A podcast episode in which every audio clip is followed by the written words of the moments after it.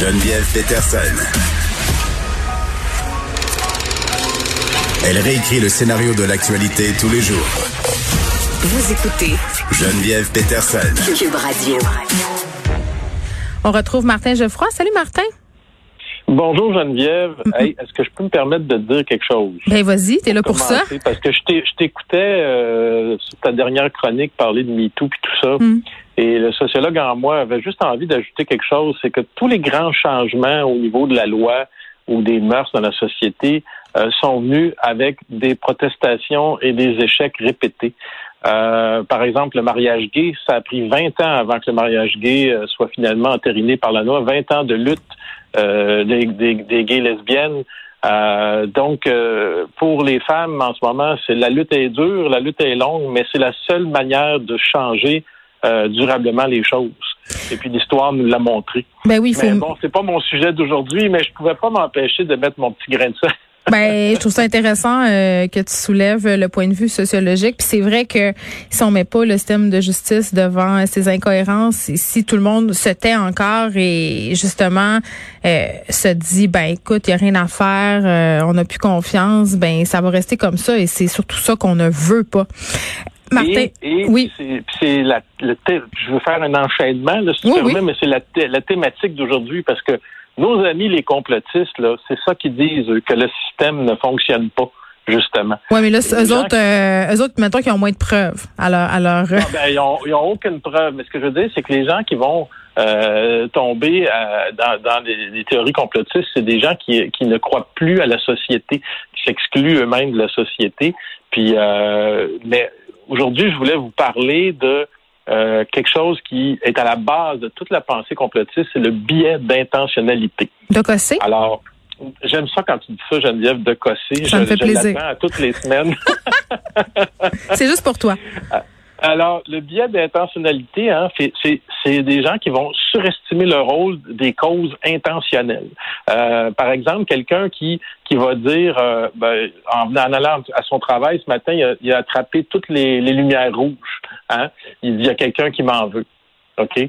Alors, ça, c'est un biais d'intentionnalité parce que euh, c'est le hasard qui fait que tu as tout pogné les, les, les, les feux rouges, on s'entend. C'est un exemple un petit peu caricatural, mais euh, c'est- toujours un peu le souci de rendre cohérent un environnement qui est incertain puis stable, qui va nous amener à attribuer au hasard une intention ou à des individus, en tout cas des mauvaises intentions. C'est comme si tu Puis, plaques euh, un sens sur quelque chose qui en a pas, qui est le fruit du hasard, en quelque part. Exactement. Puis le biais d'intentionnalité, même, euh, il peut se manifester par l'attribution d'une intention à, par exemple, des entités collectives abs- abstraites comme l'État, la classe sociale, le système, le pouvoir, les élites, la société. Hein, on va dire, hey, c'est les élites qui sont responsables de ça. Mais c'est quoi ça, les élites? C'est qui? C'est, on va, on va, euh, une élite, ça, ça se réunit pas en secret euh, pour dominer le monde. Mais oui, il y a les francs-maçons, ils font ça, les francs-maçons, je pense, ils font des petites réunions, là. Hein? Ben, les francs-maçons, euh, je veux dire, euh, bon, euh, ils n'ont pas de, pouvoir comme tel sur la société. C'est sûr que ce- c'est sûr qu'on peut avoir dans certains cercles des pouvoirs d'influence, mais un pouvoir d'influence global comme on le représente des fois, ça c'est c'est pas. mais c'est une tendance naturelle là, de chez l'esprit humain. Auparavant, là, avant qu'on connaisse la science, tout ça, on quand il arrivait quelque chose euh, on invoquait les esprits. On disait ah il y a du vent, c'est l'esprit du vent qui a fait du vent, tu sais. Alors qu'aujourd'hui, ben les chercheurs diraient que euh, on va attribuer à des agents, des espèces d'agents intentionnels invisibles. Hein, c'est ça le biais d'intentionnalité. C'est une tendance naturelle chez l'humain. euh, parce que chercher euh, qu'est-ce qui est le fruit du hasard, c'est plus facile pour ton cerveau de dire qu'il y a de trouver une cause ou une intention à quelqu'un que de dire c'est le fruit du hasard. C'est un peu bizarre quand on pense ça comme ça, Hmm. mais c'est on va être porté naturellement à plaquer, comme tu disais, du sens. sur Ben oui, c'est ça. C'est c'est naturel. Tu veux trouver une explication, tu veux justement... euh, c'est sécurisant, trouver du sens, en quelque part. Puis ouais, puis comme ça, on va arriver. Puis une simple maladresse, par exemple, peut être interprétée comme une conduite agressive euh, qui va être révélatrice, bon, de dispositions hostiles, tu sais. Et on veut donc le bien intentionnaliste. Donc ça consiste à percevoir l'action d'une volonté ou d'une décision derrière des choses qui sont fortuites ou accidentelles. Tu sais. Alors, par exemple, euh, des gens qui vont être complotistes vont dire, ben toi, tu es un enseignant, euh, tu fais partie du système, donc tu endoctrines les étudiants à, être de gauche ou à, ne pas croire à, la théorie des chemtrails ou etc.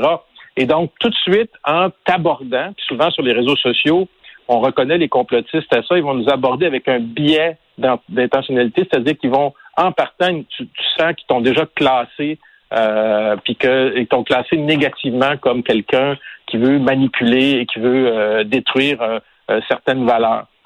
Comme c'est comme si toi on t'aborde d'emblée comme étant une féministe radicale, sais, puis on attribue ben. C'est un peu ça qu'on fait parfois. Puis imagine une féministe radicale dans le monde des médias. ça, c'est du bonbon pour les complotistes. Ben oui, ben oui, c'est sûr, c'est du bonbon. Mais c'est ça, on t'a même pas rien dit, t'as même pas rien fait encore. On t'a déjà attribué un rôle, on t'a déjà. Mais tout le monde fait pas ça. Est-ce qu'on n'a pas tous des billets euh, d'intentionnalité face aux gens? Par, rapport à certaines professions aussi Tu on a tous des billets. Bien sûr qu'on a tous des, on a tous en fait des biais cognitifs. Et la problématique, c'est ça qui va nous, distinguer les gens. Euh, les gens relativement euh, raisonnables, des justement des complotistes, c'est que les gens raisonnables ils vont prendre conscience de leur biais cognitif. Tandis que les gens qui, les complotistes, la plupart du temps, savez-vous comment ils se sortent des théories du complot? C'est en prenant conscience de euh, leur biais cognitif. Et c'est une des voies d'avenir qu'on est en train d'étudier pour sortir les gens des théories du complot. Donc, si vous avez quelqu'un à votre souper de Noël qui euh, énonce des théories complotistes, ben, au lieu de lui dire qu'il a tort ou qu'il est ridicule ou etc., de, le confronter directement, essayez de le faire réfléchir sur les biais de confirmation, sur les biais d'intentionnalité, etc. Moi, j'ai toujours dit euh, que c'était très, très facile de de rire euh, des complotistes, des gens qui sont anti-vaccins, euh, de les ridiculiser. Euh, je pense que c'est beaucoup plus fertile de se poser la question à savoir pourquoi ces gens-là euh, sont tombés là-dedans, puis d'essayer euh, d'avoir un, un, dialogue un peu bienveillant. Je comprends que parfois on n'a pas la patience parce que souvent ça vient avec une certaine angle. Ils sont très très à cheval sur leurs principes. Puis tu l'as dit tantôt, ils ont tellement des biais d'intentionnalité qui sont tout de suite dans le classement de l'information. C'est-à-dire que si toi tu dis telle chose, c'est forcément parce que par exemple tu fais partie du monde des médias. C'est un exemple. mais c'est clair qu'on n'arrivera à rien en riant d'eux puis en les traitant de covidio. Moi, je, je trouve ça absurde. Exactement. Malheureusement, il y a beaucoup de journalistes qui le font. Euh, mais mais, mais euh, aussi, ce qui arrive, c'est que eux, ils cherchent toujours, avec le biais d'intentionnalité, à répondre à la question à qui profite le crime? Hein? Ouais. Ah, donc c'est ça, ils cherchent ils cherchent des boucs émissaires, ils cherchent des coupables à à, euh, à, ce qu'ils appellent euh, la destruction de la société ou euh, ou bon la, la, la, restriction de leur liberté d'expression, etc. Et donc évidemment quelqu'un comme toi qui est dans les médias féministes de surcroît, ben c'est sûr que euh, en partant, tu te fais coller un paquet d'étiquettes et euh, tu peux dire n'importe quoi, tu es déjà euh, jugé. Et, et, même dans la, la façon d'aborder. Mais moi, ce que je fais souvent quand on m'aborde comme ça sur les réseaux sociaux, ben, c'est au lieu de dire à la personne justement qu'elle a tort ou si ça, ça, j'essaie de la faire réfléchir sur les biais, euh, ses biais cognitifs. Je dis, Mais comment tu fais ça? Parce que je ben, sais pas. on, va prendre tes trucs. On va prendre tes trucs, Martin. au lieu de faire une affirmation, tu, tu poses des questions à la personne. Tu dis pourquoi vous m'attribuez cette intention-là? Qu'est-ce que qu'est-ce mm. que vous savez de moi qui vous permet de dire que euh, je suis de gauche ou je suis fédéraliste? Euh, moi, j'ai trouvé ça très drôle parce que très, très, très longtemps, euh, parce que j'avais des subventions, par exemple, du fédéral, hmm. on me disait, ben, il est, subventionné par Trudeau, tu sais. Puis moi, je riais dans ma barbe parce que je, je, depuis ma tendre enfance, je suis nationaliste. J'ai voté oui euh, deux fois aux deux référendums. Et donc, je posais la question à la personne, puis je disais pas d'emblée je suis nationaliste, j'essayais pas d'y prouver quelque chose, vous voyez, parce que, je, que pour qui je vote, ça n'a pas d'importance, c'est pas d'intérêt public, mais en fait, je posais la question, qu'est-ce qui vous dit que je suis vraiment fédéraliste, que je suis pour Trudeau, que j'ai voté pour ce parti-là ou ce parti-là? Qu'est-ce que vous en savez? Vous me connaissez? Puis là, les gens, à ce moment-là, la première, la première chose qu'ils qui, qui, font quand tu leur poses des questions comme ça, c'est qu'ils ont une certaine dissonance cognitive. C'est-à-dire que ils disent ah bon, vous êtes pas comme ça, mais alors euh, est-ce que vous êtes de mon bar Ben puis là, ben là, ben, ça n'a pas d'importance de quel bar je suis, mais pourquoi tu m'attribues des choses avant? Et donc, tu vas créer à ce moment-là une espèce de dissonance cognitive parce qu'au lieu de confronter la personne, au lieu d'essayer d'argumenter, au lieu d'essayer de de se battre finalement avec elle parce que c'est ça qu'elle veut. Tu lui poses des questions puis tu essaies de l'amener à réfléchir. C'est un peu comme un psy là dans le fond là. Mm. Quand tu vas voir un psy Geneviève là, euh, il te dit pas quoi faire, il te fait parler puis il te fait il t'amène à Ah oui, ça c'est tellement gossant là. Moi, euh, je voudrais qu'ils me disent quoi faire. Ben là, à ce m'énerve. moment-là, Je veux pas trouver mes propres solutions, OK? Je paye assez cher. Oui. Dis-moi quoi faire, madame. Oui, mais, je- mais Geneviève, si tu veux, à ce moment-là, qu'ils te disent quoi faire, va pas voir un psy, va voir un coach de vie. Ah, c'est vrai. Ah non, ça me tente pas, on dirait. Eh, Martin, euh, écoute, euh, c'est notre dernière ensemble euh, avant le temps des fêtes. Je vais te souhaiter un excellent Noël. Tu vas nous revenir euh, au mois de janvier. J'espère que tu vas prendre le temps euh, de te reposer et j'imagine que tu vas pas briser les règles sanitaires. Tu me parlais tantôt de souper euh, ou peut-être euh, seraient des complotistes, mais on parle de souper dans la même bulle, là, évidemment. Euh, oui, moi, moi, je reste dans ma bulle. Il n'y aura pas de complotisme. Je vais être avec mon épouse et mes deux chats. Et euh, on va faire euh, de la danse latine toute la soirée. Des, des, on va manger euh, des bonnes choses québécoises. et on va, on va jouer à Joke de papa.